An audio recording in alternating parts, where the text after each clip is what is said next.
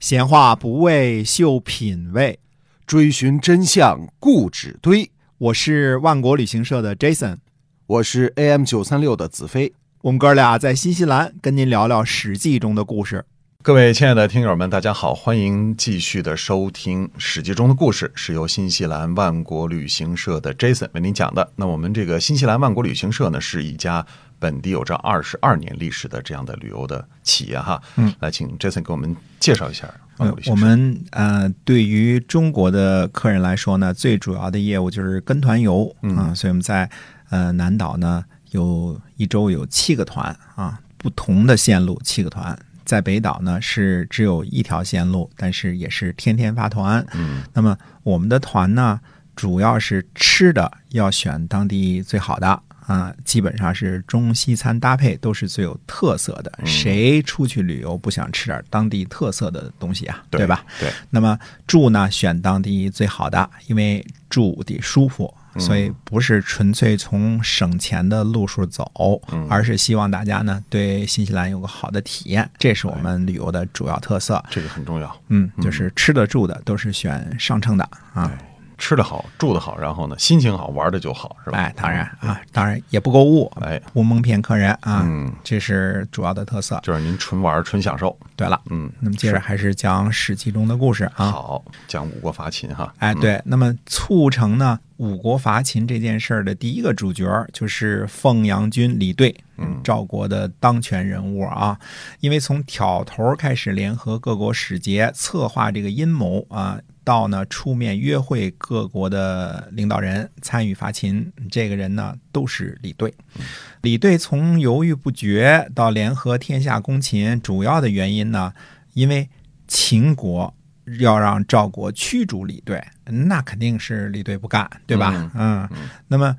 其次呢，李兑是希望齐国公送，这样呢，齐闵王就可以把公送的土地当中拿出来一些封给他李兑啊，这样就定封了嘛。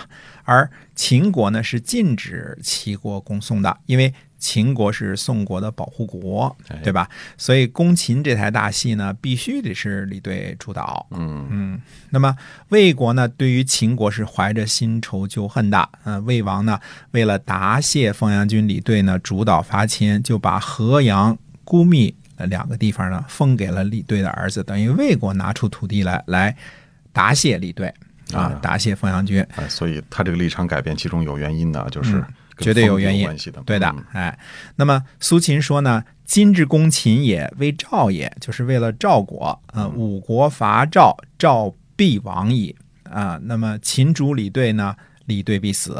嗯今之攻秦也，以救李子之死。说如果呀，要是秦国公赵，就是五国公赵，原来不是有个五国公赵的阴谋吗？五国公对哎，那赵一定是要亡国了。嗯如果秦呢非要驱逐李兑，那李兑就是死了，嗯就这绝对好不了。 对，所以现在攻秦呢是为了救李兑，李子就是嗯李兑先生啊。恭敬的说法，哎，那么这次呢，组织攻秦，那李兑也是被逼无奈，啊，对吧？？就是不管从利益还是从他自身的角度来说，都应那该都是要该攻对，秦嗯的。都应该他的态度是应该更坚决一些，而不是更犹豫了啊。第二个重要的人物就是孟尝君啊，齐闵王呢在《战国纵横家书》里边是第十二章里边说说寡人之谓攻秦者，为良为多，良就是。魏啊，魏就是梁啊，这说清楚啊，梁王就是魏魏王，哎，因为孟尝君呢曾经组织过三国伐秦，是吧？嗯，那么而且打到了函谷关，逼得秦昭襄王呢割地求和。对孟尝君呢，对于秦国和秦昭襄王那是一点好感都没有，因为说扣就给扣下了嘛。哎最后鸡鸣狗盗，对嗯说就鸡鸣狗盗就是屁股尿流的跑 的啊，那心里谁肯定不爽啊。嗯那么虽然孟尝君也不待见齐闵王，可嗯是更不待见秦昭襄王，这肯定也是事实啊、呃苏秦的话叫什么呢？非薛公之信。莫能和三晋以攻秦，嗯就是说，如果不是孟尝君利用他自己的威望、他自己的信誉啊，来撮合韩赵魏三家，那三晋呢是不可能一块儿联合起来这个攻击秦国的啊。那么这时候孟尝君是魏相嘛，嗯，那他也是实权人物，他至少能做魏国的主嘛，对哎，所以他呢是积极促成五国伐秦的这个。重要人物。哎，啊对。但是苏秦，咱们说这个大无间道，他不是燕国的间谍吗？哎现在怎么帮着是攻秦呢？所以说呢，这第三个人物就是苏秦，对吧？啊 这为什么第三个人物是苏秦呢？这个事儿呢，就是我个人分析啊，这是嗯苏秦的主要任务是帮着燕昭王颠覆齐国，这个没变。嗯，但是同时呢，苏秦也是一个坚决的合纵派，类似苏秦这样高瞻远瞩的政治家啊，最近也经常跟李队、孟尝君这些人交往嗯啊，他是不可能不了解秦的虎狼性格的啊，就是忒野蛮啊。哎，对，贪婪这这个时候呢，他是受齐闵王之托，忠齐闵王之事。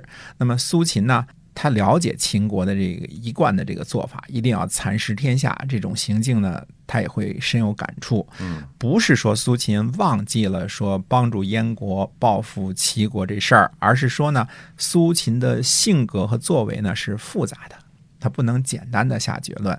这个时候呢，苏秦大力推动合纵伐秦，嗯呃，和他的身份呢并不矛盾。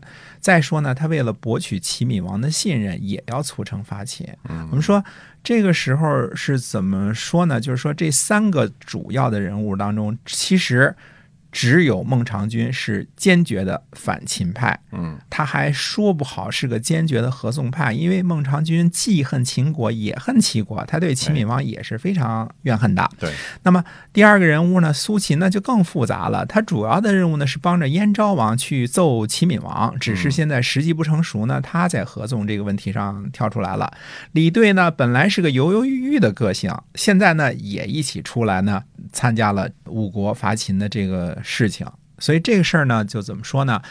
历史呢不能简单的看问题，说合纵就是一些个特别的反秦的人合在一起了。其实各自都有各自不同的角色和各自不同的背景。对，嗯，那么不同的立场，不同的理由，终于从五湖四海走到一块儿来了，哎哎，包括齐国在后边啊。我们说这个时候一再要强调的是，楚国就是个混儿啊，楚国完全的嗯不管闲事儿啊，嗯对，嗯那么基本上不管什么理由吧，就是说五国伐秦已经成型了嗯了。哎，然后那么到底五国伐秦是怎么开始动手的呀？哎，这事儿也特别有戏剧性啊！嗯最先出手的是燕昭王啊，燕昭王不但是先出手啊，派了两万人马，而且还自食。自食是什么意思呢？自己带着粮草，嗯，啊连干粮都自个儿带着，自个儿掏钱出粮，然后啊哎，去打仗。不但是出兵，而且还自己承担费用。嗯燕昭王呢，就是用事实在向齐闵王表示：“你看我够意思吧？嗯呃，您怎么说我就怎么办，我们绝对为您马首是瞻，对吧？哎绝对够意思。”这哎小弟跟着大哥打仗，连钱都不跟大哥要啊啊，，就是啊，这燕昭王这个义举啊，也为苏秦日后的这个活动啊提供了巨大的政治资本。嗯，毕竟这个时候是战国的时候啊，说出兵就出兵的诸侯不多啊，嗯，别说像燕国这种大诸侯了啊。对，而且自个儿带着干粮，那绝对是够意思啊，是吧啊？所以燕赵怎么说，竟是慷慨激昂之士啊！这个韩赵魏这三国也只有感激涕零了，人家替咱来打仗来，你自个儿带着干粮，这嗯对，不给你增加负担，我们来帮你打仗，什么精神啊？是国际主义精神吧？也有点像白求恩同志是吧？有点儿，有点儿，有点儿 嗯哎，那齐闵王就更不用说了，他齐闵王呢，不但是帮了他极力想拉拢的赵国的忙，而且呢，帮了对齐国不那么友善的魏国的忙。他出兵呢，赢得了两国的友谊，而且呢，齐闵王还打着一个特别正义的旗号，那就是禁止秦国称帝。嗯你不是要称帝吗？我齐闵王不但不跟着你称帝，而且还出兵恫吓一下秦国。现在跟三晋站在一起了。哎哎，所以他这就是要捞这个政治资本，哎，对的，呃，一切呢是为他将来恭送做准备。记住啊，这是齐闵王的这个心病，这是他的根儿啊。他老想把宋给打下来啊。哎，对的，对的，因为宋太弱了，嗯太小了，是吧？这相对于这个巨无霸的齐国来说哎嗯对就啊，老惦记着他。对，看到燕国出兵了，韩魏也答应出兵。赵国呢，等两国的兵都到齐了之后呢，就派出了上党的兵力。于是呢，五国伐秦就真的成为事实了。五国大军呢，一路向西进驻到成皋。秦昭襄王这回彻底震惊了。嗯那史书上记载呢，秦昭襄王好像一共啊骄傲过了，骄傲自满过了三回 嗯 啊，一共也就骄傲自满过三回。其但是第一次呢，那骄傲自满了就被揍了一次，打到函谷关了嘛。啊对嗯那么就求和吧。呃，割地求和呗嗯，这才稳住了局势。这回呢，又翘尾巴了。那、后来还有一次，我们说啊，那次没没怎么着被大臣给劝谏了啊。嗯 那么这回又翘尾巴了，称帝逼迫赵国，本来想抖抖威风，没想到换来的是五国伐秦。要啊说秦昭襄王。是个明君啊，嗯那也不是白给的。但是明君也有翘尾巴的时候，哎 偶尔谁不想自个儿这个抖一抖啊？啊，对，你说按照秦国的这个实力啊，然后呢，这个脾气，哎嗯这时候一翘尾巴，是不是马上就得下令像什么这个魏冉呐、白起啊、司马错带着大军冲上去狠狠的打？没有，不是这么打，要真是那样，他就真算不上算不上明君明君了啊！嗯秦昭襄王呢，和上回一样认怂，嗯嗯，他可以这样做，他可以把军队开上去啊，大家冲啊，是吧？嗯，嗯，打他们是 吧？可以这样啊！而且这次呢，没有上次危险啊，还没打到家门口呢。毕竟成皋是挺重要的，但不是函谷关呐、对吧？嗯嗯呃，离着咸阳还挺远的呢，啊，冲上去就打，靠着魏然和白起，未必就输，对吧？哎可是面对五国这凶巴巴的军队呢，也还真未必赢。嗯毕竟，首先战争未知数很大，对吧？ 那首先呢，就得看我们说未虑胜先虑败嘛，嗯，三种可能：打赢了、打输了、焦灼了哎，对吧？打那打平了，对，打赢了当然好了，这打赢了怎么说怎么有啊，割地赔款嗯哎是吧？揍 你是吧？那简单。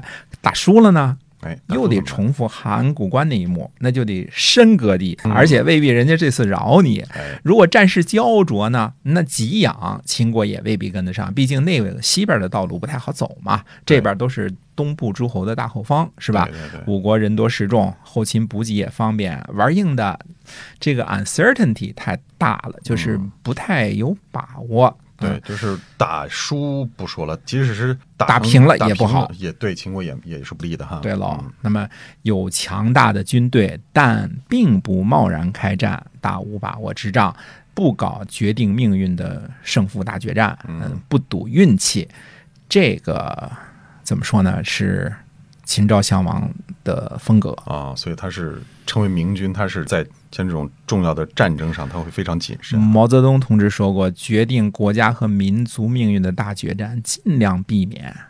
嗯、你你五十五十的这个，那就不太好了嘛。对，这是一最种赌的这样的一种哎，心态，最好有百分之六十以上，甚至百分之九十再打。哎有对吧打有把握的仗哈，哎，这嗯打仗就丰臣秀吉，每次打仗都是比别人多五六倍才打呢，啊对 吧？所以他老赢啊，你想想啊，啊，对他两百万打五十万，他胜面就大他，对实吧？力要超过对方很多哈哎。那么不是逼不得已，不要进行这种一锤子买卖，就这么着了。嗯，对，一般人都说背水一战，就没路被没退路，嗯逼，对呀、被逼才背水一战呢，你对整天老背水一战，那怎么活呀？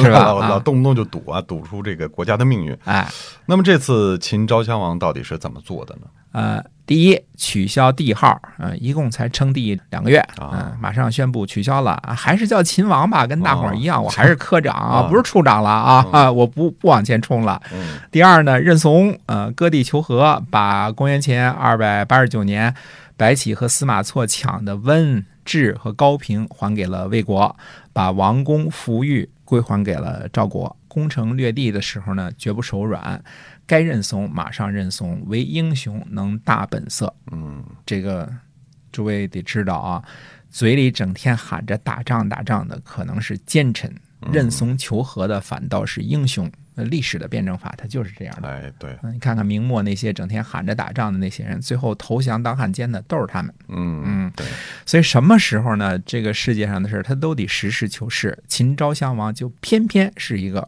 实事求是的人，该求和求和，该割地割地，该认怂认怂，该打就打。嗯嗯这得看，这还是要从实际的这实个嗯际出发，哎，所以秦国呢，无论是面子还是里子，都遭受了重大的挫折。嗯、可是这边厢呢，燕昭王有些不高兴了。哦嗯嗯、我这儿出兵出粮，魏国和赵国得到了土地赔偿，对吧？齐闵王呢，因为禁止秦国称帝，捞取了政治资本。那么燕国这一趟等于白折腾啊。嗯 颠覆齐国的梦想还遥遥无期呢。你苏秦这差是怎么当的？嗯，怎么酱子呢？哦 对你这嗯对吧？怎么酱子呢？哎，我的目目的就是我一点好处我没有。啊我那我那是对吧？ 我这儿出了半天辛苦，我那点儿回报呢，对吧？对，哎，燕昭王呢很担忧，很不理解，嗯就有了派人代替苏秦的想法。那么知道这个消息之后的苏秦，他会怎么做呢？欲知后事如何，且听下回分解。哎，是的，今天啊，这个五国伐秦呢，我们就先跟您讲到这儿啊。那是由新西兰万国旅行社的 Jason 为您讲的，我们在下期节目再会。再会。